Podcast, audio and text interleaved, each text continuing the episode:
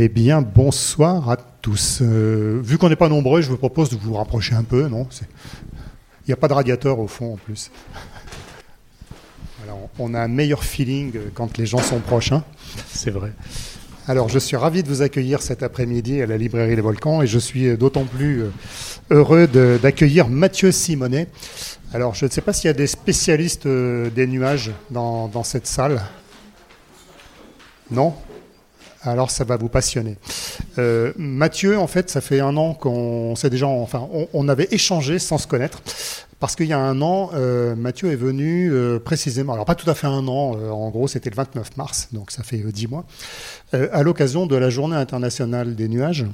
Et Mathieu a proposé, dans le cadre de, du travail qui était fait par l'association Clermont-Ferrand 2028, qui était l'association qui portait le projet de Clermont, capitale européenne de la culture, avait proposé une une sorte d'animation, si on peut dire, euh, même si le mot est un peu, euh, un peu faible, euh, qui consistait à inviter des gens sur le plateau des CESO avec l'université à se coucher dans l'herbe, à observer les nuages, ce qu'on ne pourrait pas faire aujourd'hui, malheureusement, parce que les nuages, on voit rien du tout depuis ce matin.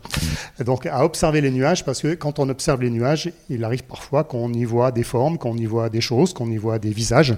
Et l'idée, c'était de proposer euh, à tous les participants de rédiger des petites fiches, fiches qui ont ensuite été euh, présentées au Proto-Habitat, qui est la maison bleue qui est sur la place de Jaude, qui a été installée à l'occasion de, de, la candidature.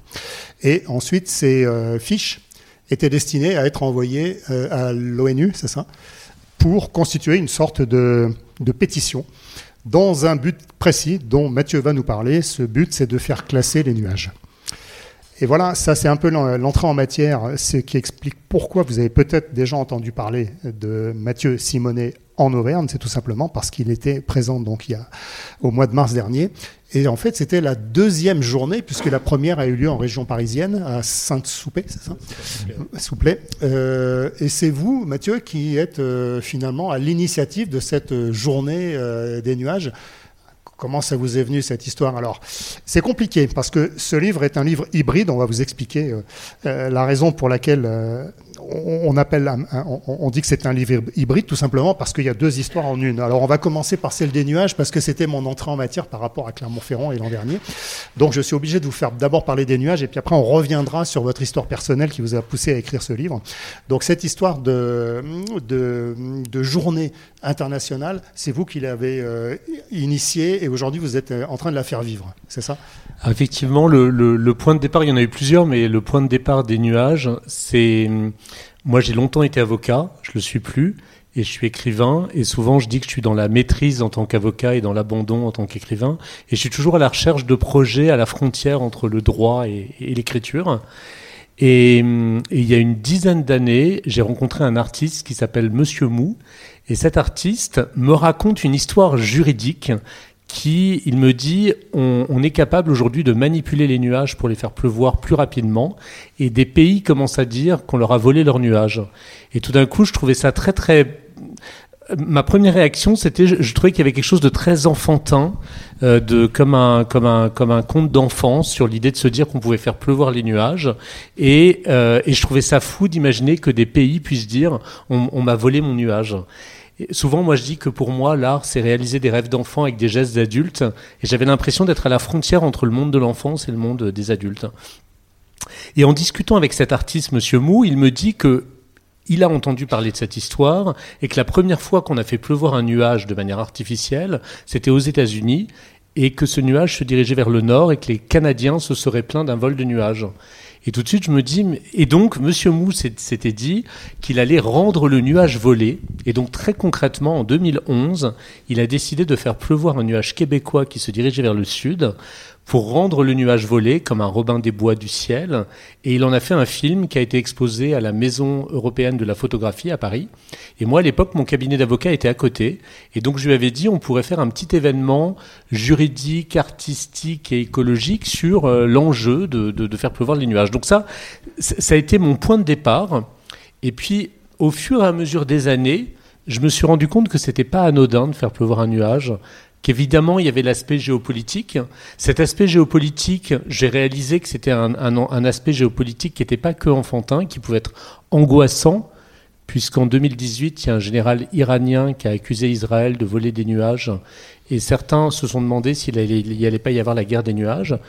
Puis j'ai réalisé aussi, en discutant avec plein de gens, que euh, certains se disaient que les, produits envoyés dans les nuages avaient peut-être un impact négatif, et puis que par rapport à, à l'environnement, ça n'était peut-être pas anodin quand on pense à la théorie de l'effet papillon, de manipuler les nuages et qu'on jouait peut-être aux apprentis sorciers. Donc au fur et à mesure, toutes ces questions euh, ont émergé.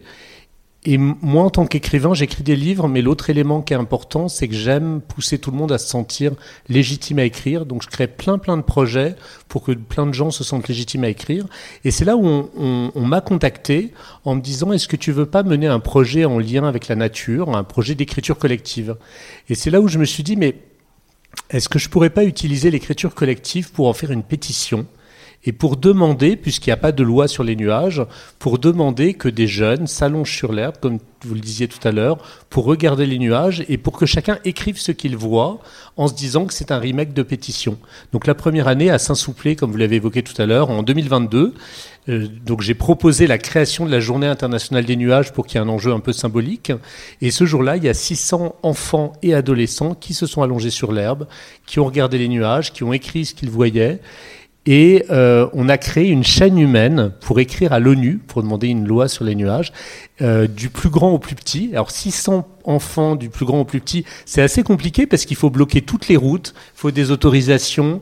On voulait filmer, donc il fallait un drone. Enfin, il y avait plein d'autorisations. Et ce que je trouve drôle, c'est c'est tout ce que ça met en branle pour que ce soit possible. Et il y a un enfant, effectivement, qui a envoyé cette lettre. L'ONU nous a répondu. Et puis quelques jours après, on a euh, une délégation de jeunes qui a été reçue à l'UNESCO pour essayer de faire entrer les nuages dans le patrimoine mondial de l'UNESCO. Donc ça, c'était l'édition numéro 1. Et l'édition numéro 2, ça a été effectivement avec euh, l'association euh, Clermont 2028. Il se trouve qu'à Clermont-Ferrand, il y a le, le, les, nuages sont extrêmement importants et il y a beaucoup de chercheurs qui travaillent sur, sur, sur les nuages. Euh, Clermont-Ferrand est un peu le, le sans doute peut-être la capitale des nuages. Et donc il y avait un, il y avait une, il y avait une certaine évidence à, à faire entrer ce, ce, ce, projet dans le projet euh, euh de, de, de l'association Clermont-Ferrand Massif Central, capitale européenne de la culture.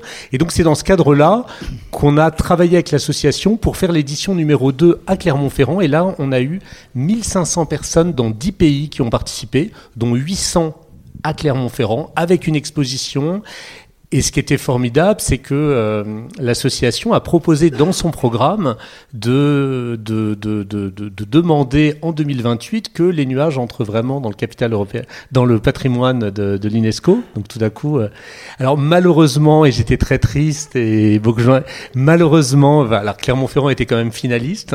Moi, j'étais sûr que Clermont-Ferrand. Bah, je le disais à tout le monde, j'étais sûr. Je, je n'envisageais pas que ce ne soit pas le cas, mais bon.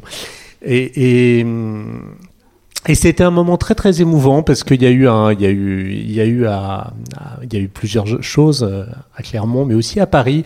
L'association avait organisé quelque chose à Paris en disant euh, qu'on soit, qu'on gagne ou qu'on ne gagne pas, pour remercier les, les différents partenaires, euh, venez, venez à Paris. Et c'était une soirée extrêmement émouvante et je me suis dit peut-être que les soirées de perdants sont plus émouvantes que les soirées de gagnants parce que quand tout le monde gagne, moi vraiment j'avais des larmes aux yeux pas simplement parce que j'étais triste pour Clermont, parce qu'il s'est passé. Enfin, ça a été un moment très très fort. Euh, et euh, Patrice Chazot, qui, est, qui est pas là, qui a pas pu être là ce soir, euh, qui, est, qui, est, le directeur de l'association, a fait un discours incroyable. Enfin, c'était. Enfin voilà, voilà. Et maintenant, on prépare la troisième journée. Alors, qui aura lieu où? Alors, la troisième. L'idée, c'est qu'elle, ça peut se passer partout, mais il y a toujours un point, un centre névralgique. Et donc là, cette année, ça se passe en Suisse. Sachant que je trouve ça intéressant parce que la Suisse, ça évoque plein de choses au niveau du droit international. Et donc, il y a une ville qui s'appelle Mérin. Euh, c'est là où il y a l'aéroport de Genève. Et la maire de Mérin s'est beaucoup sensibilisée et très sensible à cette question des nuages. Et, et, elle, et elle a proposé qu'on essaye de réfléchir à la création d'une loi sur les nuages au-dessus de Mérin. Euh, ce que je trouve hyper, hyper intéressant. Mais tout le monde pourra participer. Et à Clermont-Ferrand, il y a des classes qui vont participer.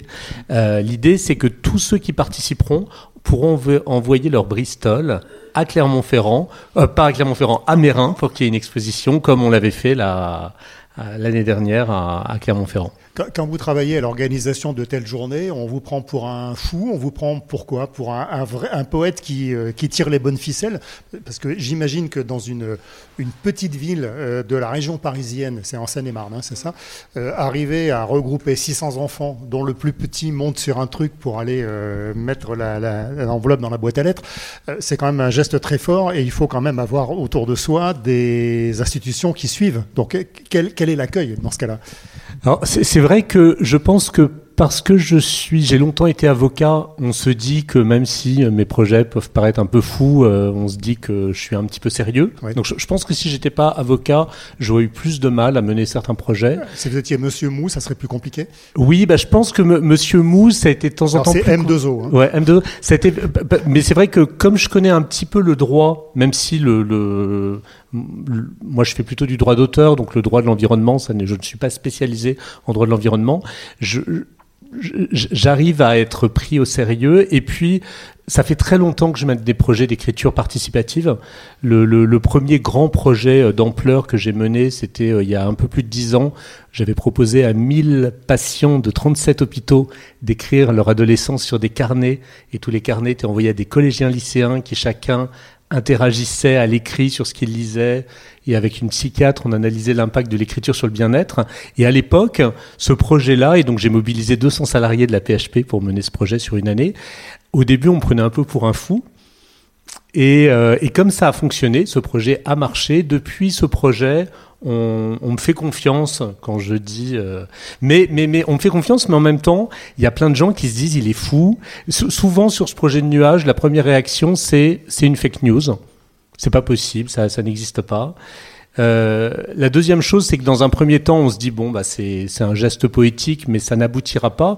Et moi, je, je, dis à chaque fois aux jeunes, rendez-vous dans dix ans pour voir si ça a marché ou pas. Et je commence à être reçu par des députés. Euh, et donc très concrètement, sur l'aspect juridique, il y a des choses qui bougent. Euh, et, par exemple, la, première, la première chose qui, à mon avis, pourrait bouger, c'est que dans un premier temps, je pensais qu'il n'y avait pas du tout de loi sur les nuages. Et au fur et à mesure de mon enquête, j'ai découvert que s'il y a une loi qui a quand même été faite, parce que dans pourquoi on manipule les nuages? On manipule les nuages pour essayer de, de lutter contre la sécheresse, de lutter contre la grêle. Il y a plein de raisons qui expliquent qu'on lutte contre les nuages. Mais à un moment donné, les Américains se sont dit peut-être qu'on pourrait utiliser les nuages pour en faire une arme de guerre. Et donc ça s'est fait pendant la guerre du Vietnam, pendant plusieurs années, plusieurs fois par semaine. C'est ce qu'on appelle l'ensemencement des nuages. Des nuages ont été euh, euh, utilisés pour créer des inondations. Et c'était une opération top secrète qui s'appelait l'opération Popeye. Et un journaliste un jour a révélé cette opération, ça a fait un énorme scandale, et à la suite de cela, l'ONU a décidé de faire une convention en 1976 qui dit en gros qu'on n'a plus le droit de manipuler les nuages pour en faire une arme de guerre. Donc ça veut dire que il n'y a pas de loi lorsqu'on manipule les nuages pour des raisons pacifiques, mais il y a cette loi lorsque on, veut en faire une arme de guerre. Et ce qui est intéressant, c'est que cette, cette, convention, elle a été signée par des dizaines de pays, par quasiment 80 pays, mais il y a certains pays qui n'ont pas voulu la signer, en particulier la Corée du Nord et en particulier la France. La France n'a pas signé cette convention. Euh, et donc, un de mes enjeux, grâce à la Journée internationale des nuages, c'est de mobiliser euh, les députés, les sénateurs, pour leur dire signer cette convention. Alors, en fouillant, j'ai vu que la question s'était posée le, 19 le 17 mars 1994. Un sénateur a interrogé le ministère de l'Environnement en disant mais qu'est-ce que vous faites? Pourquoi vous n'avez pas signé cette convention qui s'appelle la convention ENMOD et le ministère de l'Environnement a dit à l'époque, la France est en train de réfléchir à l'opportunité de signer cette convention. C'était le 17 mars 1994, il y a presque 30 ans, jour pour jour, dans très peu de temps. Et donc là, on est en train, avec d'autres, d'essayer de faire une action pour demander aux députés et aux sénateurs, ça fait 30 ans que vous réfléchissez, qu'allez-vous faire? Et donc, je pense je me trompe peut-être, mais je pense que d'ici 2-3 ans, ça ne me paraîtrait pas impossible que la France signe cette convention. Et si oui, mon objectif, ça sera de dire que c'est parce que des enfants, des adolescents, des adultes se sont allongés sur l'herbe et ont eu une action poétique, c'est parce qu'il y a eu cette action poétique qu'on a réussi à faire signer cette, cette convention. Et donc ça fait une action, ce que j'appelle des actions poético-politiques. Et si ça marche, c'est comme un pied qu'on glisse pour entrer quelque part. Et on empêche la porte de se refermer. Exactement. Et après, il y a d'autres actions, euh, d'autres actions juridiques. Donc j'ai là maintenant, il y a, je sais pas, il y a peut-être une centaine de personnes qui m'aident au niveau des, des, il y a des juristes, il y a des cabinets de lobbying, il y a des, il y a des, il y a plein de gens, il y a des scientifiques, il y a plein de gens qui apportent leur aide euh, sur cette action qui, nous concerne tous. Et mon objectif, c'est de faire un peu de, de, la politique par la poésie, par la douceur, euh, sans de manière gratuite quelque part. Euh, je, suis pas un homme politique, je suis juste un écrivain. Et il y a plein de gens qui, je crois, se, retrouvent dans cette façon euh, différente de, de, réfléchir de manière pluridisciplinaire. Et c'est aussi mon enjeu, c'est de montrer qu'on peut être un amateur, parce que je suis un amateur, je suis pas un spécialiste des nuages, je suis pas un spécialiste du droit de l'environnement, je suis, je suis un écrivain. Et je pense que les amateurs ont un rôle politique important à, à, avoir en développant l'attention, en développant euh, la pluridisciplinarité. Mais est-ce que c'est pas finalement le rôle de l'art? Si, si, si, je pense que l'art a, tout comme on peut de temps en temps faire des opérations coup de poing ou des opérations euh, ou manifester, l'art, ça permet de développer l'attention. Après, je pense qu'une fois qu'on a réussi à développer une attention positive sur un sujet, il faut être technicien pour transformer l'essai pour que ça se transforme dans la loi, par exemple. Et, euh, c'est là où moi j'essaye d'être à la jonction entre les deux. Dans vos recherches, vous avez compris pourquoi il y a encore un verrou en France, par exemple, pourquoi les hommes politiques n'ont pas signé est-ce que est-ce qu'il protège Alors euh, moi, quand on la première fois que j'ai entendu parler de nuages, c'est à propos de, de l'agriculture. C'est les les viticulteurs qui essayent de crever les nuages pour éviter que la grêle tombe sur les sur les vignes euh, au moment des vendanges. Euh, mais en fait, on se rend compte qu'il y a beaucoup plus de, de, de capacité que ça. Donc, est-ce que justement les hommes politiques essayent de protéger euh, à la fois des, une, une capacité technique de d'avoir la main sur quelque chose qui nous échappe aujourd'hui? Alors, en, tout cas, par rapport à la convention N-Mode, j'ai pas l'explication officielle. Moi, j'ai essayé de voir, de comprendre pourquoi, euh, pourquoi il y avait eu cette réticence. Donc, j'ai essayé de, de, d'écrire au ministère des, des Armées. J'ai pas eu de réponse. J'ai été reçu par une députée euh, il y a un ou deux mois qui a écrit officiellement au ministère euh, des Armées et on attend la réponse. Mon explication pour l'instant, mais j'en suis pas encore sûr, c'est qu'en 76, je pense que la France ne voulait pas de, de, de contraintes au niveau euh, nucléaire. Et, il, faut, il faut savoir que le, le, scientifique qui a découvert comment manipuler les nuages, sachant qu'on n'est même pas sûr à 100% que ça marche, mais en tout cas le scientifique qui a découvert qu'on pouvait introduire ce qu'on appelle de l'iodure d'argent dans les nuages, il disait, grâce à mon invention, on va faire mieux que la bombe atomique. Donc il y avait quand même une idée de se dire, ce qui est, assez flippant. Et donc en 76, je pense que la France ne voulait pas avoir de contraintes. Euh, et j'ai discuté avec certaines personnes qui estiment que la convention N-Mode, euh, selon une certaine interprétation, pourrait peut-être créer des, limitations euh, par rapport à l'arme nucléaire, ce que je ne pense pas techniquement. Mais j'attends la, la, la, la réponse officielle. Et ça va être en tout cas l'objectif numéro un là, cette année euh, d'essayer de pouvoir avancer euh, là-dessus. Puis le deuxième élément qui est intéressant, enfin en lien avec ce que vous dites, c'est que effectivement en France, on utilise essentiellement l'ensemencement des nuages pour lutter contre la grêle.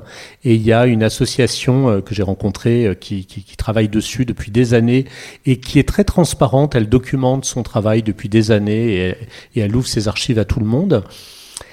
Et j'ai été reçu il n'y a pas très très longtemps par euh, le, département de la Gironde qui finance en partie ces, opéra ces opérations et, qui, et donc les, élus verts se demandent s'il est opportun de continuer à financer ces, travaux.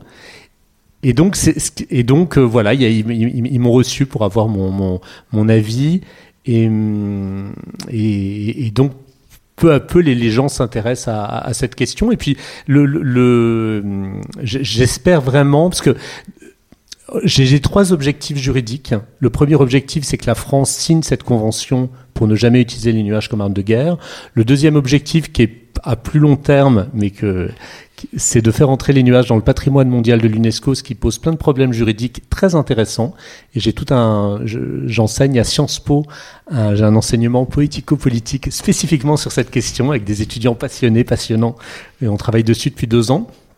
Et le troisième objectif, ça serait que l'ONU fasse une loi sur l'ensemencement sur les nuages, soit pour interdire la manipulation des nuages, soit pour l'encadrer. Et hum, j'ai bien conscience que avant que l'ONU intervienne, ça risque de prendre beaucoup de temps. Il y a eu, alors j'étais content, euh, il y a eu un, forum sur l'eau à l'ONU euh, en mars dernier, et il y a eu quelqu'un, un, scientifique qui a, enfin pas un scientifique, en tout cas un chercheur qui a fait une tribune dans le monde, indépendamment de mon projet, pour euh, proposer qu'il y ait une convention de l'ONU sur l'ensemencement des nuages. Et il y a quelques mois, je me suis dit, mais est-ce qu'on peut pas commencer par quelque chose de plus petit. Et est-ce qu'on ne pourrait pas demander à ce qu'il y ait des lois locales sur l'ensemencement des nuages, comme des espèces de petites maquettes? L'idée, ça serait de se dire, par exemple, qu'à Clermont-Ferrand, on pourrait imaginer que la ville décide que euh, si par extraordinaire il y avait un ensemencement de nuages à Clermont-Ferrand, nous nous engageons premièrement à ce que ce ne soit pas pour en faire une arme de guerre. Petit 2, nous nous engageons à ce que tous les résultats obtenus soient transmis à la communauté scientifique gratuitement. Troisièmement, on s'engage à ne pas le faire, je ne sais pas, plus de trois fois par an. Et donc, je commence à lancer cette idée que tout, tout organe qui a un pouvoir puisse faire entrer puisse créer des petites lois sur les nuages pour faire un peu un droit impressionniste. Donc il y a certaines villes qui commencent à y réfléchir, on verra dans un an si ça a marché, il y a certaines villes qui commencent à y réfléchir, et puis deuxièmement, je me dis peut-être que les lycées qui ont des règlements de lycée pourraient aussi faire ça, ou des copropriétaires pourraient imaginer de faire entrer une réglementation sur les nuages dans le règlement de copropriété, en disant si par extraordinaire on décidait d'ensemencer les nuages du toit de l'immeuble, nous nous engageons à ceci, cela. Donc là, j'essaye et j'espère que d'ici 2-3 ans, il y aura des, initiatives euh, locales en ce sens. Mais, cela euh, ouvre quand même la question de l'appropriation. Parce que les nuages, avant d'être au-dessus de Clermont-Ferrand, ils sont peut-être à Montluçon et demain ils seront au Aurillac. Donc à qui appartiennent-ils? Est-ce qu'ils appartiennent à quelqu'un? Est-ce qu'il ne faut pas justement que l'UNESCO statue définitivement en disant bah, les nuages ne sont à personne, on ne peut pas se les approprier Mais si on va un peu plus loin, moi je me, je me suis interrogé de la même façon sur la planète Mars et la Lune. Est-ce qu'il n'y a pas une forme d'appropriation et qu'il ne faudrait pas qu'il y ait un, blocage juridique justement pour pas que n'importe qui puisse s'approprier euh, Parce qu'on imagine bien que souvent derrière appropriation, il y a intérêt, gain, etc. Donc euh, il, y a, il, y a, très rarement des actions poétiques. La plupart du temps, elles sont politiques.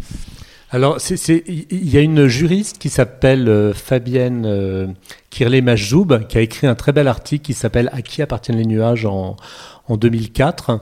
Et effectivement, elle posait la question de à qui appartiennent les nuages. Et en fait, les nuages, juridiquement, n'appartiennent à personne. À partir, donc on est face à un bien commun. Donc face à un bien commun, il y a deux façons de raisonner. Soit se dire, bah, tout le monde peut faire ce qu'il souhaite parce que c'est un bien qui appartient à tout le monde. C'est un peu comme euh, quand vous marchez euh, dans la forêt, tout le monde peut, peut arracher une feuille d'un arbre finalement, il n'y a pas d'interdiction. Pas partout. Enfin, pas partout. Dans les parcs naturels. Mais, en tout cas, dans, certains, dans certaines forêts qui, mmh. sont, euh, qui ne sont pas spécialement protégées. Et il y en a d'autres endroits, qui correspondent à l'exemple que vous donnez, où le bien commun fait que personne n'a le droit d'y toucher. Donc en fait, quand on est un bien, face à un bien commun, on a soit la logique tout le monde peut y toucher, ou personne ne peut y toucher. Donc ça, c'est la première, euh, la, première euh, euh, classification. Et ce qui est certain, c'est qu'à mon avis, il faudrait qu'on soit dans... Et aujourd'hui, par rapport aux nuages, tout le monde peut faire ce qu'il veut. Et il faudrait, à mon avis, soit qu'on décide que on n'a plus le droit d'y toucher parce que c'est un bien commun précieux auquel il ne faut pas toucher, soit considérer que ce bien commun, on ne peut pas y toucher ça peut pas être le Far West juridique. Il faut qu'il y ait des règles de bonne conduite. Euh, alors ces règles de bonne conduite, euh, ça, ça peut être de se dire, euh, on a le droit de faire un ensemencement par an dans le monde pour des raisons scientifiques. Ou, enfin moi je ne serais pas du tout opposé à ce qu'on dise, il est interdit de manipuler les nuages. En tout cas, le pire, c'est qu'il n'y ait aucune réglementation. Et donc, j'interviens beaucoup dans des écoles aujourd'hui où, j'explique tout ça à des élèves et je leur demande en général, vous avez trois options.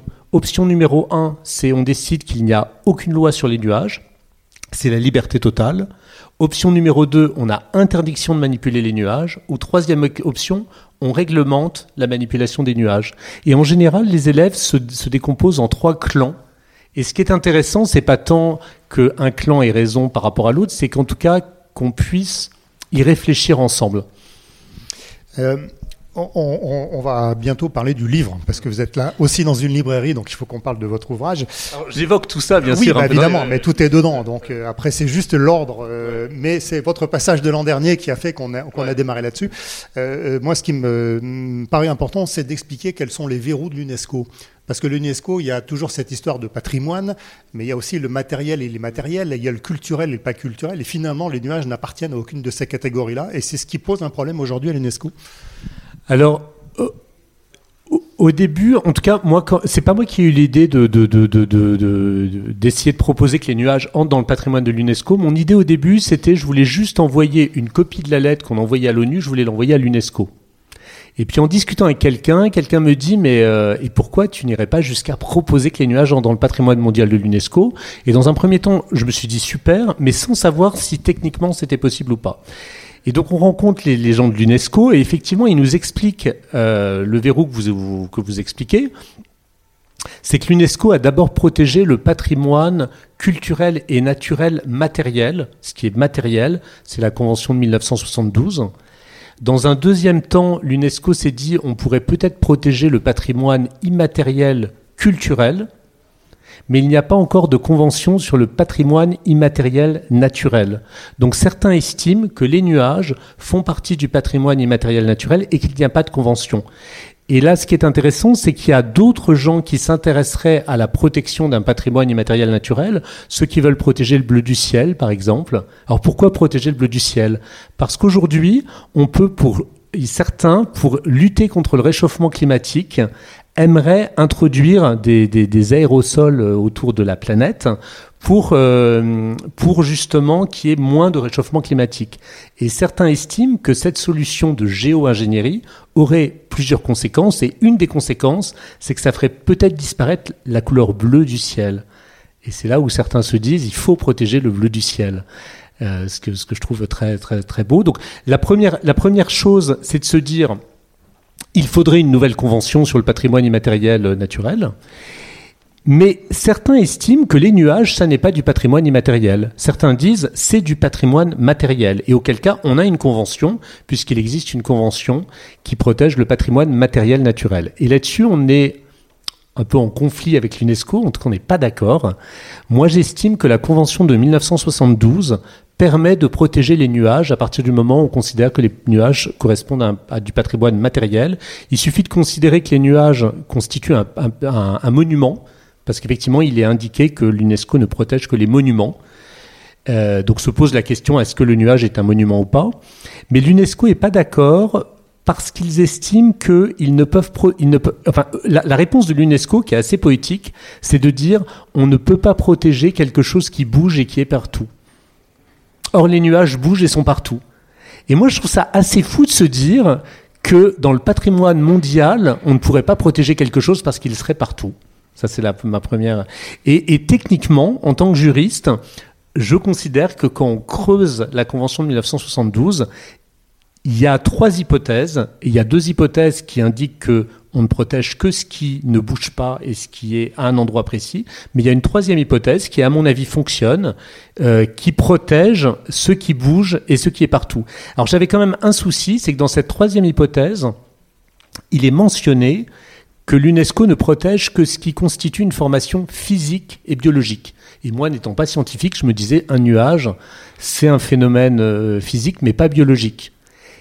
Et c'est grâce à Clermont-Ferrand, en discutant avec euh, quelqu'un qui s'appelle Laurent de Guillaume, qui est physicien, qui m'a dit qu'il passerait peut-être tout à l'heure, c'est en discutant avec Laurent de Guillaume que j'apprends que à Clermont-Ferrand, on s'est rendu compte qu'il y a des organismes vivants dans les nuages et qu'il y a des recherches qui sont faites. Alors tout d'un coup, c'était génial parce que en interviewant euh, des, scientifiques, et euh, il y, a également Andrea Flossmann qui travaille beaucoup sur les nuages à Clermont-Ferrand. Il y a beaucoup de gens qui travaillent sur les nuages et qui ont un rôle déterminant euh, à, Clermont-Ferrand. Et eh ben, tout d'un coup, ça me donnait des éléments pour euh, écrire à l'UNESCO en disant si, si, si, euh, les nuages rentrent dans la définition. Donc là, pour l'instant, bah, ça, ça, prendra beaucoup, beaucoup de temps, mais il y a, un débat technique avec l'UNESCO.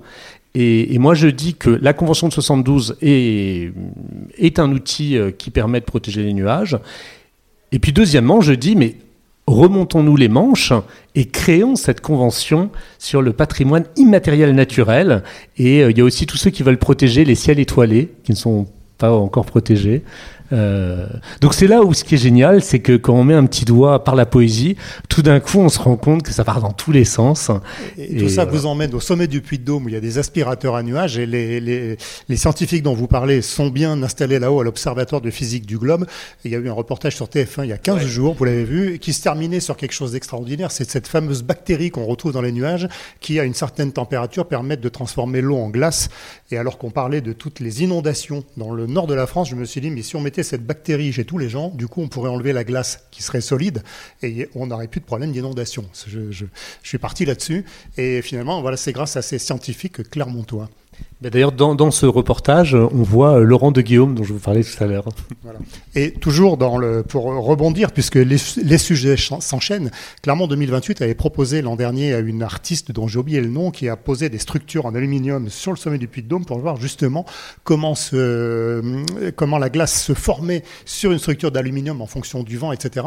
Et c'était en plus, elle, elle avait mené ce projet-là parce qu'elle avait retrouvé dans les archives de sa famille des photos de son grand-père qui était un, un, chercheur qui travaillait sur l'aviation et qui cherchait à comprendre comment la glace pouvait se déposer sur les ailes et qu'est-ce quelle problématique ça, ça a apporté pour, le, pour les vols des, des aéronefs de l'époque. Voilà. Donc là, finalement, tout s'enchaîne. On est toujours en train, en, à la bascule entre la, la, la science et, et, la poésie. Voilà. Alors. On il y a dit... effectivement beaucoup d'artistes qui s'intéressent aux, aux nuages. Et... Oui. Oui, oui, oui. Et euh, communauté euh, absolument d'artistes autour oui, du nuage. On, on, a toujours, euh, voilà, récemment, il y a eu une exposition dans une galerie euh, Chamalirois, qui s'appelle la galerie Louis Gendre, avec une artiste qui s'interroge sur l'avenir du monde, sur euh, le grand chaos après Internet, etc. Et à cette occasion, il y a euh, un physicien, un astrophysicien qui s'appelle Jean-Pierre Bibring, qui est venu à l'occasion de cette exposition faire une conférence, et euh, il parlait notamment de la création de l'univers, et il rejoint une des théories que vous défendez dans ce livre c'est que euh, euh, notre univers serait le fait d'une conjonction d'éléments qui ne pourront jamais se reproduire parce que les probabilités sont trop importantes et que finalement c'est la raison pour laquelle on, lui est sûr qu'on est les seuls dans l'univers. Ce qui est évidemment remis en cause par plein de gens qui veulent croire aux extraterrestres. Alors, la, la, fin des nuages, c'est donc votre septième livre, si je ne m'abuse, paru chez Juillard au mois de septembre dernier. Euh, ça n'est pas un roman, c'est un, un, livre, euh, on va appeler, on va, on va utiliser le mot, c'est le mot hybride. Pourquoi il est hybride? Parce qu'à la fois vous racontez une histoire personnelle et cette histoire des nuages dont vous venez de, de pour lesquels vous venez de nous, nous mettre l'eau à la bouche. Et alors cette euh, aventure personnelle est très très importante parce que c'est ce qui vous a un peu poussé finalement à faire toutes ces recherches. Donc si oui. là on va on va on va ouais. rentrer dans l'intime de Mathieu Simonet euh, au moment où votre conjoint euh, Benoît euh, est malade, atteint d'un cancer, et ce qui va déclencher chez vous cette euh, frénésie du nuage, c'est de la réflexion sur le dernier souffle. Oui, parce qu'effectivement, Benoît, qui était mon, mon mari, euh, avait créé un, un, festival qui se passait en plein air, le, festival Fnac Live. Sur, et la, sur le parvis de la mairie de Paris.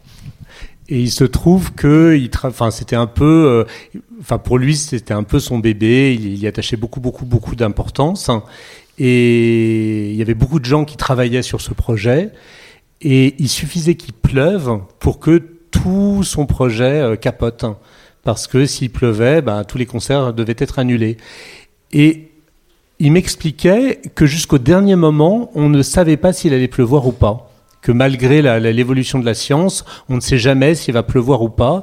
Et il était en contact avec un météorologue de, de Toulouse. Euh, et moi, j'étais assez fasciné par leurs textos parce que de temps en temps, je me souviens qu'à un moment donné, il y avait un gros nuage au-dessus de Tours, et selon la direction de ce nuage, ça pouvait sauver la soirée ou au contraire, euh, ça pouvait être une catastrophe. Et il y avait un peu le miracle du Fnac Live qui avait lieu tous les tous les ans euh, au début de l'été, c'est qu'à chaque fois il ne pleuvait pas. Mais Benoît était angoissé jusqu'au dernier moment et c'était son angoisse numéro un qui supplantait. Il n'avait pas de peur que le public soit pas là. Enfin, il y avait toujours beaucoup beaucoup de monde. Il y avait la programmation et les, les journalistes étaient très positifs surtout. Enfin, tout était positif. Le point qu'il ne pouvait pas maîtriser, c'était cet aspect climatique. Et euh, à un moment donné, euh, il organise le dixième anniversaire du Fnac Live, donc c'est pour lui un moment important. Il se trouve que Benoît avait un, un mélanome euh, qu'il a, qu'il a, il a toujours pensé que quand on a un cancer, on est ostracisé, et qu'il faut pas le dire dans le milieu professionnel. Et donc, il a eu un, un mélanome à l'âge de 20 ans et il s'est toujours dit, je ne le dirai à personne et je le dirai jamais dans ma vie professionnelle. Et donc, il ne l'a pas dit. Euh, et donc dans ses équipes, personne n'était au courant qu'il avait un cancer. À un moment donné, il avait un cancer du, poumon, il s'est fait opérer euh, pendant l'été, personne s'en est rendu compte. Et c'était assez fou, il passait entre les gouttes, personne ne se rendait compte qu'il avait un cancer.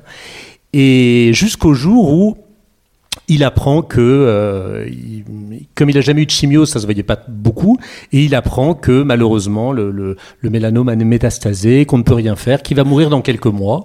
Et c'est dans ce cadre-là qu'il organise le dixième anniversaire du Fnac Live. Et il fait toute la programmation. Euh, il sait qu'il ne tiendra pas jusqu'au mois de juillet, qu'il va mourir avant. Il dit, et donc il dit à toutes ses équipes, c'est hyper important pour moi que c'est un peu le bébé, faites en sorte que le dixième anniversaire soit un énorme succès. Et donc tout le monde lui, lui promet, etc. Et il meurt en février 2020. Et il ne sait pas qu'un mois après, ça va être le grand confinement, que tous les festivals vont être annulés et que le dixième anniversaire ne va pas avoir lieu. Et moi, je m'étais intéressé à la question de la théorie de l'effet papillon, qui est que le battement d'aile d'un papillon pourrait entraîner un ouragan à l'autre bout du monde. Et je me suis dit, mais est-ce que le dernier souffle de Benoît, que j'avais enregistré juste avant sa mort, je me suis dit, est-ce que le dernier souffle de Benoît pourrait avoir un impact sur la météo? Et est-ce que le dernier souffle de Benoît pourrait générer de la pluie au moment du non-FNAC Live. Il n'a jamais plu pendant 9 ans. Est-ce que cette année, il va pas pleuvoir? Et s'il pleut, ce serait la preuve que le monde pleure Benoît. Et donc, entre sa mort et le début du, du FNAC Live, je me suis dit, j'aimerais qu'il pleuve le 1er juillet à 17h, au moment où le FNAC Live aurait dû commencer. Et j'ai interrogé des scientifiques, j'ai interrogé plein plein de gens pour savoir est-ce que ça leur paraissait crédible que le dernier souffle de Benoît puisse provoquer la pluie. Et donc j'ai mené une enquête, et c'est toute cette enquête qui m'a mené aussi sur les nuages. Et il se trouve que le 1er juillet à 17h, il a plu à Paris. Et donc je recevais mais des textos, mais tout le monde m'envoyait des textos parce que je, je, parlais beaucoup de ce projet à beaucoup de personnes et tout le monde m'envoyait des textos en disant il pleut, il pleut, il pleut, il pleut, il pleut. Et donc, bien sûr que le, le, le donc voilà, donc en gros, c'est, c'est, cette histoire de, de, Benoît qui avait peur qu'il pleuve et cette histoire du dernier souffle de Benoît qui a peut-être provoqué la pluie, c'était un projet de documentaire que j'ai toujours en, cours, que j'avais commencé à mettre en place. Et à la base, c'était pas du tout le projet du livre. Le projet du livre, il y avait un, un pont entre les deux. Et j'ai fait une première version du livre où j'évoquais Benoît en un paragraphe. Et l'éditrice m'a dit, mais c'est quand même très beau cette histoire de, de c'est très beau cette histoire intime. Et donc au fur et à mesure, cet essai sur les nuages est devenu un livre à moitié essai, à moitié récit autobiographique, et si bien que les, les, les deux histoires s'imbriquent à 50-50, se répondent. Et c'est vrai qu'en en les tricotant, eh ben, je me suis rendu compte que tout se répondait. Voilà. Voilà, c'est pour ça que je parlais d'hybridation, parce qu'en fait, vous avez un récit de vie d'un côté et une autre partie qui est presque scientifique, de la vulgarisation, bien entendu, parce que vous avouez vous-même ne pas être au courant de tout et de tout comprendre. Mais en fait, ça fait vraiment un, objet littéraire euh, assez sensationnel, parce que ça donne énormément de rythme, et ça vous permet de parler quand même de quelque chose de grave, qui est le deuil. Hein. C'est toujours une, complexité de la vie d'aborder cela.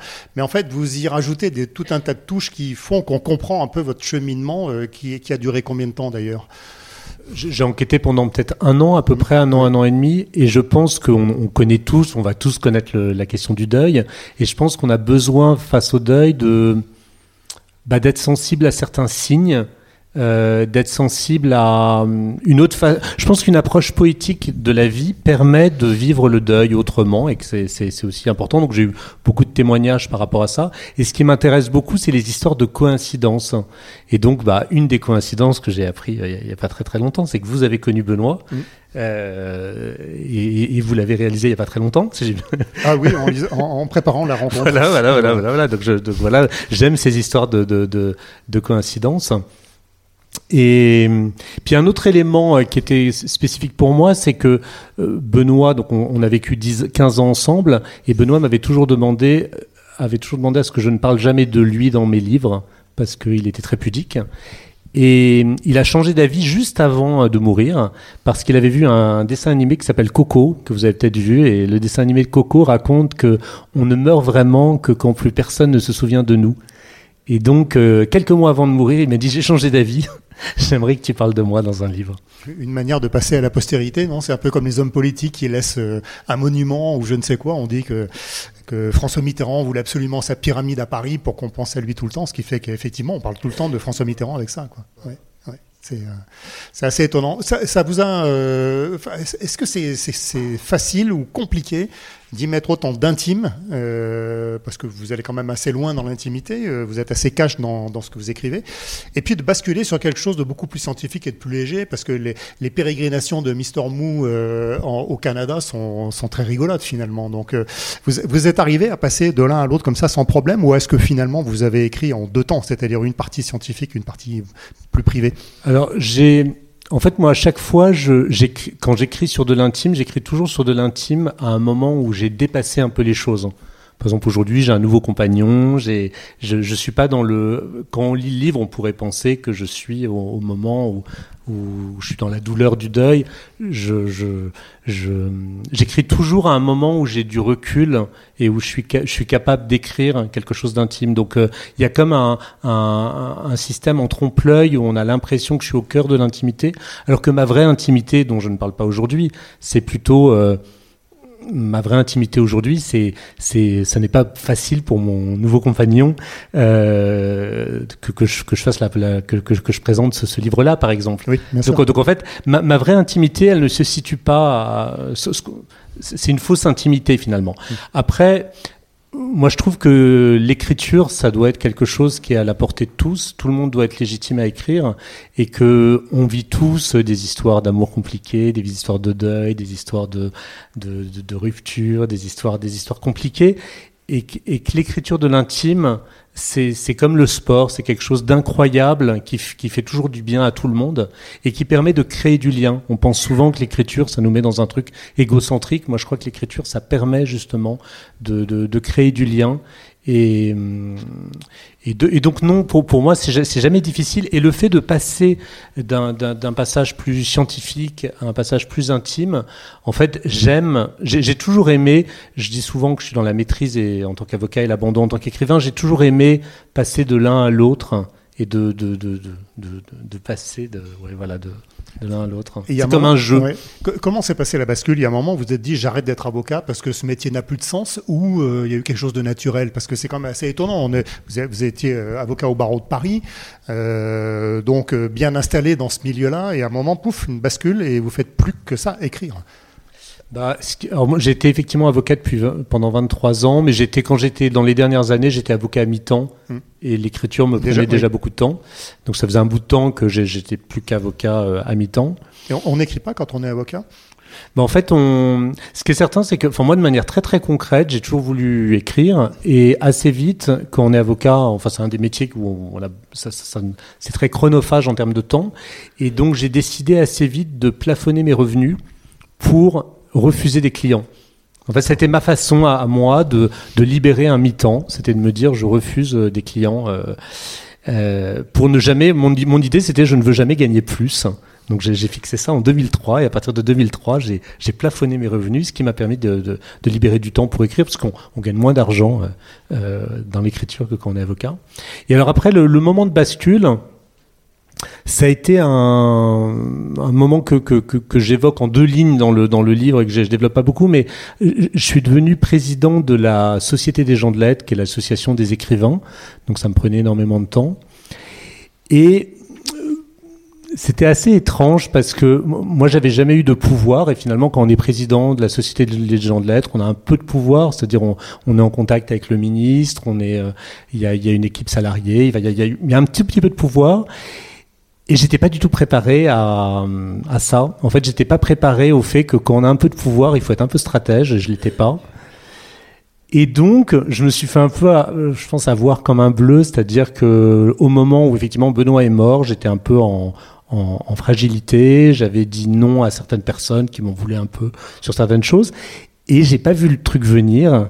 Euh, je me suis fait euh, virer de la présidence à un moment très euh, très particulier puisque Benoît était inhumé euh, un samedi. Je me suis fait virer le mercredi et la semaine d'après c'était le confinement.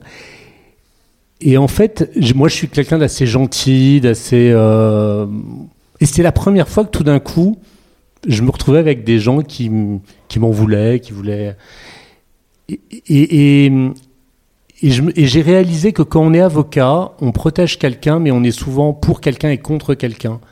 Et tout d'un coup, je me suis dit, mais à la suite de la mort de Benoît et avec le confinement et avec cet événement, j'avais un besoin immense de douceur et j'avais un besoin immense de ne plus jamais être contre quelqu'un et d'être que pour quelqu'un et d'être et donc je me suis dit je ne veux plus être avocat car je ne veux plus être contre quelqu'un. Je veux utiliser le droit autrement et c'est ce que je fais avec le droit des nuages c'est-à-dire je, le droit me passionne mais j'avais un autre un autre un autre euh, positionnement et donc je, ne sais pas si je, pense que si je m'étais pas si j'avais si je m'étais pas fait virer de la, présidence de la Société gens de lettres, peut-être que je serais resté avocat. C'était un peu le, petit déclic euh, qui me. C'était un peu la, la, petite goutte en trop, quoi. Voilà, c'était la petite goutte en trop. Et en même temps, euh, ce qui me fait plaisir, c'est que Benoît, qui lui était plus politique que moi, plus stratège, etc., de, son lit d'hôpital, je lui disais mais c'est super, tout se passe bien, euh, le nombre d'adhérents a augmenté, euh, on, a, noué plein de partenariats. Et il m'a dit mais tu, tu, ne te rends pas compte que tu vas trop vite, que tu ne soignes pas assez la politique et que tu vas avoir un retournement de situation. Et tout ce qu'il avait prédit est arrivé. Et en fait, je suis presque content de me dire qu'il avait raison. Euh, voilà. Tout d'un coup, ça devient romanesque. Ben oui, oui, oui. Mais en fait, vous en parlez sans arrêt. Donc, on est bien dans cette idée de, euh, voilà, les gens disparaissent réellement quand on ne pense plus à eux. Et là, vous êtes tout le temps en train de penser à lui, en fait. Donc, il n'est pas mort. Oui, tout à fait. Hein. Ça, ça, ça, et oui, mais oui. Qu'est-ce que vous avez découvert pour en revenir aux nuages? Parce que les nuages sont plus présents que, Benoît hein, quand même dans, dans, dans ce livre. Qu'est-ce que vous avez découvert qui vous a étonné? Est-ce que c'est euh, un côté un peu universel du nuage ou est-ce que c'est des, des visions différentes d'un pays à l'autre, d'une de, de, volonté d'utiliser les nuages différemment? Parce que euh, vous le décrivez très bien, ça pose quand même trois problèmes problème sanitaire, problème géopolitique et problème euh, environnemental. Euh, voilà. Est-ce que vous avez constaté euh, d'un bout à l'autre de la planète que finalement on aborde la chose un peu différemment? Parce que j'imagine que quand on habite au fin fond de l'Afrique, euh, au, au, bout d'un désert, on aimerait bien qu'il pleuve plus souvent. Donc on a forcément une, une vision différente de la chose que des pays où il pleut tout le temps. En tout cas, ce que, ce que j'ai ce que j'ai appris, je pense, c'est un peu l'éloge du doute, le fait que personne aujourd'hui, à mon avis, ne peut savoir ce qu'il faut faire par rapport aux nuages. Que c'est tellement compliqué. Euh, et, j'ai vraiment le sentiment qu'il faut nécessairement être humble par rapport à une politique des nuages. Euh, donc, donc ça, voilà, c'est, je pense, l'élément numéro un que j'ai appris. Y, compris des gens comme Poutine ou Trump, euh, qui ont toujours des idées bien arrêtées sur un certain nombre de choses. Euh, ils n'ont pas envie de les, se, les approprier, justement, pour... Ce, qui, ce, qui, est certain, c'est qu'eux, il, manque peut-être de doute, et je pense que le, le doute, c'est une qualité qui est extrêmement importante. Ça ne veut pas dire que c'est pas parce qu'on doute qu'il faut pas agir. Mais en tout cas, c'est important d'avoir cette histoire de doute. Et peut-être moi, l'histoire qui m'a le plus marqué, euh, c'est une histoire qui se passe au, Québec. Il se trouve qu'au Québec, on ensemençait les nuages pour augmenter l'eau, pour avoir plus d'électricité. Donc ça s'est fait pendant des années, des années. Mais c'était aussi un peu secret, c'était pas vraiment révélé. Mais c'était pas totalement secret. Et il se trouve qu'à un moment donné, il y a des agriculteurs qui se sont plaints en disant mais il pleut trop. Il pleut tellement que ça nous crée un préjudice. Et donc ils ont manifesté et ils ont demandé des, millions de dommages et intérêts euh, au gouvernement québécois en disant euh, parce que vous ensemencez les nuages, nous, on perd de l'argent. Et ils ont négocié avec le gouvernement québécois. Et le gouvernement a dit OK, ce qu'on va faire, c'est qu'on va s'engager à ne pas ensemencer les nuages quand vous ne voulez pas qu'il pleuve trop. Et donc, ils ont fait un accord disant que trois mois par an, il n'y aurait pas d'ensemencement de nuages. Et un journaliste a fait un, petit calendrier pour dire le ministre des Ressources naturelles octroie trois mois de soleil par an. C'était les trois mois pendant lesquels on ne peut pas ensemencer les nuages. Et il y a une femme dans une petite commune euh, à Alma qui a lu son journal et qui s'est dit mais les hommes sont tombés sur la tête. Qu'est-ce que c'est que les hommes qui manipulent le climat et qui négocient en disant euh, trois mois, il y a du soleil? Et cette femme qui s'appelle Janine elle est allée voir sa voisine, Georgette. Georgette, et puis elle a dit à Georgette, il faut qu'on fasse quelque chose. Et donc elles se sont mobilisées, elles ont mobilisé des femmes. Et ce qui est intéressant, c'est en 65, à une époque où la notion d'écoféminisme n'existait pas, et elles se sont dit, on peut pas faire confiance aux hommes, il faut qu'on soit contre femmes. Et elles ont monté l'opération parapluie en disant, on va ouvrir notre parapluie pour dire que on veut la fin de la manipulation des nuages. Et ce qui est intéressant, c'est qu'elles sont allées en délégation à, à Montréal au ministère des Ressources naturelles et elles ont dit on veut avoir accès à toutes les archives sur la manipulation des nuages. On leur a dit c'est pas possible, vous êtes personne, vous ne pouvez pas, dehors. Elles sont, elles sont sorties, puis elles sont revenues et elles se sont cachées dans les toilettes. Et elles ont attendu la nuit. Et la nuit, elles sont ressorties des toilettes. Il y en a une qui a fait le guet parce qu'il y avait quand même un gardien. Et elles ont fouillé de manière illégale le ministère jusqu'à trouver les archives qu'elles ont trouvées. Elles ont tout donné aux journalistes le lendemain. Ça fait un énorme scandale. Elles ont mobilisé 60 000 femmes. Tout le monde a commencé à se plaindre. Ce sont devenus des stars. On les a appelées les Dames d'Alma. Et au bout de 2-3 mois, le ministre des Ressources naturelles a fait une déclaration au Parlement québécois en disant qu'il arrêtait totalement la manipulation des nuages. Donc elles ont obtenu cette, euh, cette victoire. Alors ça reste une victoire un peu symbolique parce qu'après, ça n'a pas été suivi d'effet. Le ministre des Ressources naturelles est devenu autre chose, enfin autre chose, il a quitté son poste, donc il s'en est plus occupé. Il va devenir, dix ans plus tard, le Premier ministre québécois, René Lévesque. Et aujourd'hui, le ministère de, l'Environnement est euh, avenu René Lévesque, d'ailleurs. Mais finalement, on, peut, manipule toujours les nuages, euh, y compris au Québec. Mais ces femmes qui ont eu ce, ce grain de folie, ce courage, le fait de, de, ça pose la question aussi de la résistance. À quel moment on accepte de, de ne pas respecter la loi? Ce qu'elles ont fait à un moment donné et jusqu'où on va. Enfin, je trouve que elles, et, ce qui est mémorable, c'est qu'elles sont très très très très peu connues. Même au Québec, je suis allé à Montréal. Euh, cette histoire, alors qui, qu'on trouve quand même assez facilement sur Internet quand on cherche. Hein, cette histoire n'est, n'est pas connue. Il a failli y avoir un film sur les Dames d'Alma, mais qui a été interrompu en cours de route, donc il n'est pas sorti.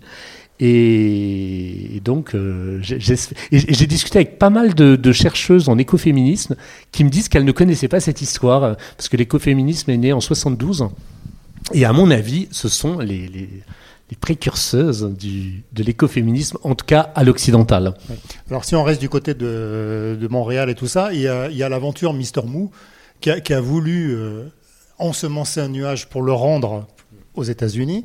Et là, ça a été kafkaïen parce que finalement, euh, bah, il a fait, est obligé de faire les choses en toute illégalité et euh, se pose aussi. Alors là, j'ai vu l'avocat qui était derrière, hein, qui écrivait sur euh, la prescription, etc. Mais c'est vraiment une aventure extraordinaire. Bah, effectivement, à, à, la suite du mouvement des Dames d'Alma. Euh, le, gouvernement a décidé qu'on arrêtait l'ensemencement des nuages, mais il n'y a pas eu de loi tout de suite. Il a fallu attendre 5 ans pour qu'il y ait une loi. Et la loi, 5 ans plus tard, elle, elle était beaucoup plus édulcorée. Elle disait juste, elle disait pas on interdit l'ensemencement des nuages, elle disait maintenant pour manipuler un nuage, il faudra une autorisation préalable. Et cette loi n'a jamais été utilisée. Donc les gens ont continué à manipuler les nuages sans, sans appliquer cette loi. Et Monsieur Mou, quand il a été au courant que cette loi existait et que personne ne l'avait utilisée, s'est dit j'aimerais bien être le premier homme à être autorisé officiellement à manipuler un nuage. Parce que ça, c'est un geste artistique. C'était un geste artistique, une performance, et donc il a consacré trois années de sa vie à remplir toutes les conditions pour être autorisé à faire, à, faire manipuler, un, à manipuler un nuage. Et au bout de trois ans, il avait toutes les conditions requises, mais il lui manquait encore un tampon, en gros.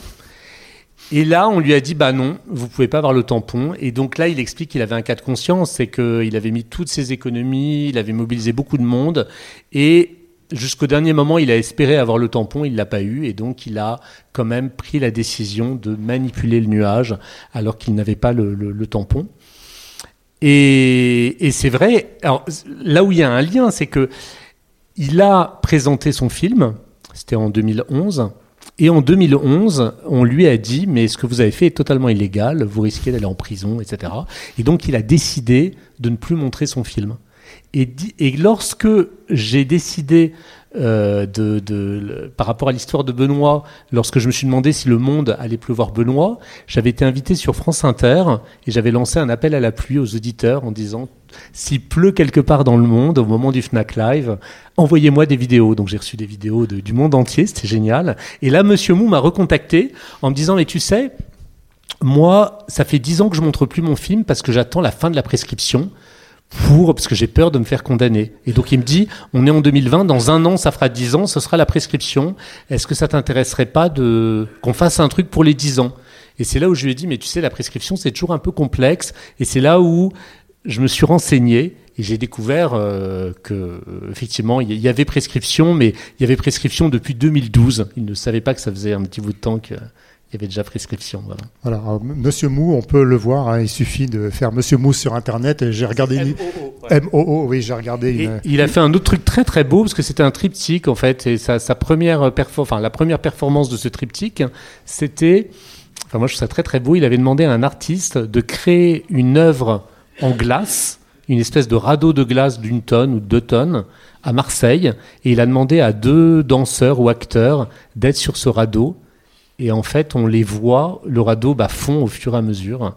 Et on les voit se débattre sur ce radeau. Il y a une vidéo sur Internet que je trouve très belle. Donc à chaque fois, il est toujours sur des choses très poétiques et assez, assez folles. J'ai regardé la vidéo où il fait une, une, conférence en anglais. Il a un accent absolument épouvantable. C'est très très drôle et on voit le, on voit le personnage. Euh, on, voit bien comment, euh, comment il, il réagit à, toutes ces choses-là. Euh, vous en êtes, euh, vous en êtes sorti indemne de, ce, de cette écriture de, de de la fin des nuages? Oui, parce qu'en fait, le, en fait, je, reçois énormément de, choses très très positives autour de la fin des nuages, des gens qui sont touchés soit par l'enjeu des nuages, soit par la question de Benoît et par la question du deuil donc, euh, donc, euh, pour moi, il y a aucun, à aucun endroit ça n'est douloureux, ça n'a été douloureux d'écrire ce livre. Au contraire, ça a été joyeux euh, et, euh, et, la sortie du livre est très euh, amusante, intéressante. Je rencontre plein de gens plein de gens ont des idées folles, c'est-à-dire que, en fait, ce que j'aime bien aussi, c'est essayer d'être inspirant. Et donc, il y a par exemple l'école d'architecture de Nancy qui m'a contacté après m'avoir entendu à la radio en me disant, mais on va demander à nos étudiants de plancher pour euh, inventer des monuments aux nuages, pour qu'on pense au droit des nuages. Donc, ils ont fait plein de, ils m'ont invité, c'était génial. Il y a plein de, là, il y a une association à Reims qui s'est créée, un collectif d'artistes qui a décidé de se mobiliser pour la journée internationale des nuages et ils font une exposition autour des nuages. En fait, il y a plein de gens qui me contactent. Euh, bah, quand, quand, on a fait l'expo le, à Clermont-Ferrand, il y a une école en Pologne euh, je pense qu'ils avaient dû entendre le projet à, à la radio. C'est, je sais pas, plein d'enfants qui ont participé, qui nous ont envoyé euh, des super, euh, des, des, des, super contributions et surtout avec une lettre qui disait on a calculé que nous sommes à 1446 km de chez vous et finalement on regarde tous les mêmes nuages. Je trouve ça hyper beau ces enfants qui, qui, qui s'étaient allongés sur l'herbe et qui pensaient à. Enfin, donc euh, c'est, comme si j'avais de, de, de, de, la drogue légale grâce à ce livre qui fait qu'on on me renvoie plein de plein d'inventivité, plein d'affection plein de, plein de rire, plein de... Et est-ce que euh, votre vision euh, sur l'interaction entre les choses a, changé? Est-ce que euh, finalement vous, vous acceptez mieux un certain nombre de choses ou au contraire vous avez pris du recul en vous disant bah il y a des hasards mais ce ne sont que des hasards ou alors finalement il y a quand même beaucoup beaucoup de choses qui sont liées ce qui, rend, ce qui renvoie vers le côté universel finalement bah, moi, je crois qu'il y a beaucoup de choses qui sont liées. Alors après, je ne sais pas si ce qui est lié. Je pense pas que les, ce qu'on appelle la, euh, la synchronicité, le fait de voir des choses qui se. Je ne sais pas si la synchronicité c'est quelque chose qui est réel au niveau euh, scientifique. Moi, je pense que la synchronicité c'est une histoire de regard. Quand on regarde les choses, quand on est attentif, on trouve toujours des histoires de coïncidence et je pense que il faut développer son regard de synchronicité parce que ça rend la vie plus belle. Et par exemple, euh, un, petit élément que je raconte dans le, dans le livre, c'est qu'à un moment donné, au début, je faisais ce documentaire euh, sur le souffle de Benoît et j'avais loué une caméra et je sais pas pourquoi tout d'un coup je me disais mais pourquoi je fais tout ça? J'avais mis de l'argent dans ce documentaire j'avais pas de producteur je, me disais mais qu'est-ce que je suis en train de faire? Et je me suis demandé, et je le fais très rarement, mais j'ai levé la tête pour parler à Benoît. Et je lui ai demandé, mais qu'est-ce que t'en penses? Puis Benoît m'a pas répondu. Enfin voilà, je me suis dit, bah voilà, je, je parle tout seul dans la rue. Et, j'ai rebaissé la tête. Et c'est là où euh, j'ai vu que j'étais devant la rue du paradis. Et tout d'un coup, je me suis dit, ah, mais c'est dingue, en fait, Benoît m'envoie un signe. Et donc, tout d'un coup, je pose ma caméra et je décide de prendre une photo. Et je voulais qu'il y ait la photo des deux plaques, puisque j'étais à un croisement. Et donc, je voulais qu'il y ait rue du Paradis, rue du Paradis. Et c'est là où je vois que c'est rue du Paradis et rue Papillon. Et comme je travaillais sur la théorie de l'effet papillon, je me suis dit, mais c'est fou. En fait, et, et, donc, ce que je veux dire par là, c'est que quand on est attentif aux signes, ça ne veut pas dire qu'il y a de la magie, ça veut juste dire qu'on a une sensibilité qui permet de, de rendre la vie peut-être plus douce et plus liante avec tout le monde. Mhm. Voilà. Euh, rendre la vie plus douce et la, vie plus facile, ça, passe aussi par l'écriture, parce que je sais que vous défendez cette idée que euh, tout le monde a le droit d'écrire. Euh, il n'y a pas que les écrivains et les auteurs qui sont légitimes pour écrire, tout le monde peut le faire. Ça, c'est un de vos, un de vos combats aussi.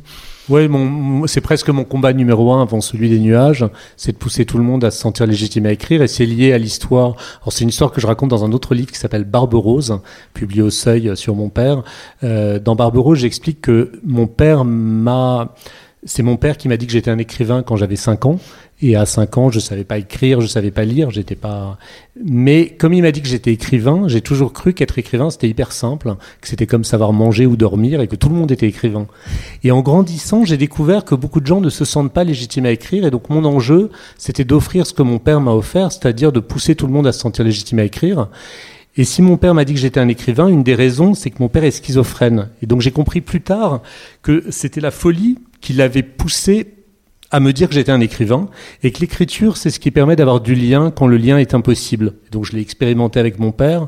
Et donc ce qui est, ce qui est un peu le, le, le, vecteur de, de, de ma vie, c'est de pousser tout le monde à se sentir légitime à écrire et de montrer que par l'écriture, on peut créer du lien avec des gens qui ne peuvent pas communiquer. Et je donne souvent l'exemple de la, la, piste de danse. Quand, ce qui est intéressant quand on danse, c'est de danser tous ensemble dans une boîte de nuit ou dans un mariage. C'est pas d'avoir une seule personne sur le podium qui danse. Et face à l'écriture, je crois que c'est la même chose. Il faut casser l'idée que l'écriture et que la littérature, ce serait quelque chose de vertical avec quelques-uns qui seraient légitimes à écrire.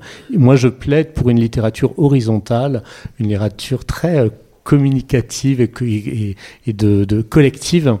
Et, c'est ce que j'essaye de faire notamment avec la Journée internationale des nuages, quand euh, 1500 personnes s'allongent et, et, que chacun écrit quelque, quelque chose hein, sur euh, ce qu'il voit. Et la piste de danse sans lunettes, c'est le début du livre, parce que c'est à cette occasion-là que vous rencontrez Benoît. Parce qu'effectivement, j'adore danser et je danse sans lunettes parce que j'aime bien être dans une bulle et je suis myope et je suis timide et Benoît était très très timide aussi mais comme je dansais sans lunettes il a cru que je le matais fixement ce qui était une erreur je me suis et donc c'est pour ça qu'il a osé venir qu'il a, qu'il a, qu'il a, a, eu le courage de venir me parler voilà ça ce sont les, les, les, premières lignes de la fin des nuages et puis si vous avez envie cette année il suffit le 29 mars que vous vous allongiez quelque part vous écrivez sur un Bristol il y a mon adresse mail et en tapant Mathieu Simonet vous trouvez vite mon adresse mail et je pourrais vous indiquer à quelle adresse envoyer les Bristol, puisque tout sera exposé en, Suisse. Et voilà, vous pouvez participer seul ou à plusieurs. Euh, n'oubliez que vous soyez. Le 29 mars. Il suffit juste de trouver un, tout petit carré de, d'herbe pour se coucher dedans. Merci de votre présence. Bonne soirée. D'ailleurs, peut-être juste pour finir, j'ai reçu un message il y a quelques jours de quelqu'un qui est bah, au Canada, que je ne connais pas, qui a entendu parler du projet, qui a lu le livre, et qui me dit, mais au Canada, le 29 mars, il fait très froid, il y a de la neige. Je, est-ce qu'on est obligé Je veux participer. Est-ce qu'on est obligé? Et, et, il m'a écrit Est-ce que vous acceptez de faire une dérogation pour les pays nordiques? Je trouvais ça hyper beau. Je dis oui. Donc il y a une dérogation. Donc s'il neige à Clermont-Ferrand. Il peut neiger. Le 29 mars, il peut neiger. Oui, tout à fait.